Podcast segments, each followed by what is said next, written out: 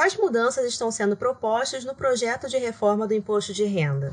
O, que eu observo é que o, o imposto de renda ele vai ser incidido, incidindo uh, uh, sobre a renda das pessoas, no caso, a, a, a tabela de imposto de renda, pessoa física e, e pessoa jurídica. No caso da pessoa física, você está tentando estipular uma, uma elevação da isenção né, de, de R$ 1.900 para R$ 2.500. Uh, uh, e no caso da, da, da pessoa jurídica, há uma, um escalonamento para você ir reduzindo a, a taxação uh, do, do, imposto de renda da pessoa jurídica de, de até, até, até 12,5, né, na, na, na, verdade, né, de, de, de incidência é, num prazo antes até 2023, talvez negociado para 2022. É, esse, esse, esse, essa redução do imposto de renda sobre as empresas, de uma certa forma, vai tirar a receita do, do governo, né? vai tirar a arrecadação do governo, tanto da União, é, é no caso, é, como também no caso também da, da, da, das mudanças estão sendo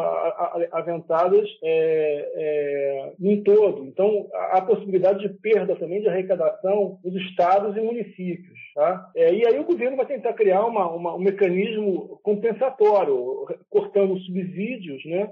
É, e, de repente, aumentando os impostos sobre alguns fundos. A discussão está tá em aberto, talvez só tenha uma definição melhor é, no Senado em agosto, né? depois do recesso, uh, ou, ou, ou, agora na Câmara. Ainda não foi definido o, o, o, as mudanças que haveriam na Câmara. Então, a gente talvez só tenha uma definição no Senado lá para agosto. E, na sua opinião, o ambiente no Congresso é favorável para que a votação do projeto aconteça?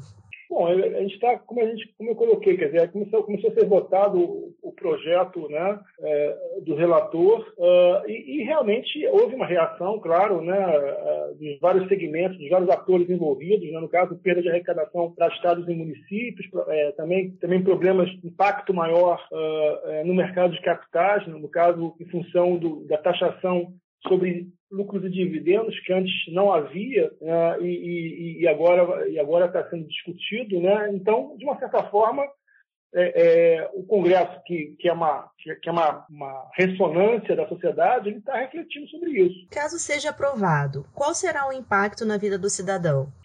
No caso, no, no caso é mais para alta renda, né? No caso, uh, uh, há uma perspectiva de, de taxação sobre dividendos, isso vai impactar mais uh, uh, uh, acima de 20 mil, 20 mil reais por mês, né? ainda está em elaboração, ainda não está definido, mas o impacto vai ser muito maior sobre alta renda. Né? Isso já, já parece estar bem definido, não há impactos maiores sobre a classe média, embora haja uma discussão em torno da questão da, da, da, da, tabela do imposto de renda e, muitos estão achando que realmente vai haver algum impacto sobre a classe média. Como a reforma no imposto de renda impacta no andamento da reforma tributária? Bom, é é, o imposto de renda é importantíssimo, né? Quer dizer, é, é, o, o, imposto de renda ele tinha que ter, ter sido escalonado, criado mais uma, uma, uma escala, né? Para renda elevada. É, ele, ele, ele, aumentou o, o piso para R$ 2.500, quer dizer, até R$ 2.500 você não paga. É, mas era importante definir também mais uma escala a, a uma renda mais elevada é, é, e não, isso não está sendo feito. Né? É, na verdade, o que, o que eu observo é que o governo é, é, colocou aí na, na, na, na, pauta, e o Congresso está mexendo na medida do possível, uma, uma, uma agenda muito mais para tentar arrecadar recursos, para tentar, tentar estender, na minha, na minha leitura, os auxílios emergenciais, que vão até outubro, e aí vai haver uma reformulação do Bolsa Família, uh, que vai aí entrar, entrar em 2022. Então, eu acho que o governo está buscando recursos, está buscando receita, na minha leitura, para tentar é, bancar esse, esse projeto do, novo Bolsa Família tá? e uh, a extensão do, do, auxílio emergencial. Claro que isso aí tem um caráter eleitoral, né, na minha leitura. Então, uh, a reforma é uma reforma muito, muito tímida na minha leitura. Eu acho que não há. Tudo bem, são três etapas. A primeira etapa foi a fusão do PIS com o FIS, a criação do CBS. Né? A segunda etapa é essa que a gente está observando agora, do imposto de renda.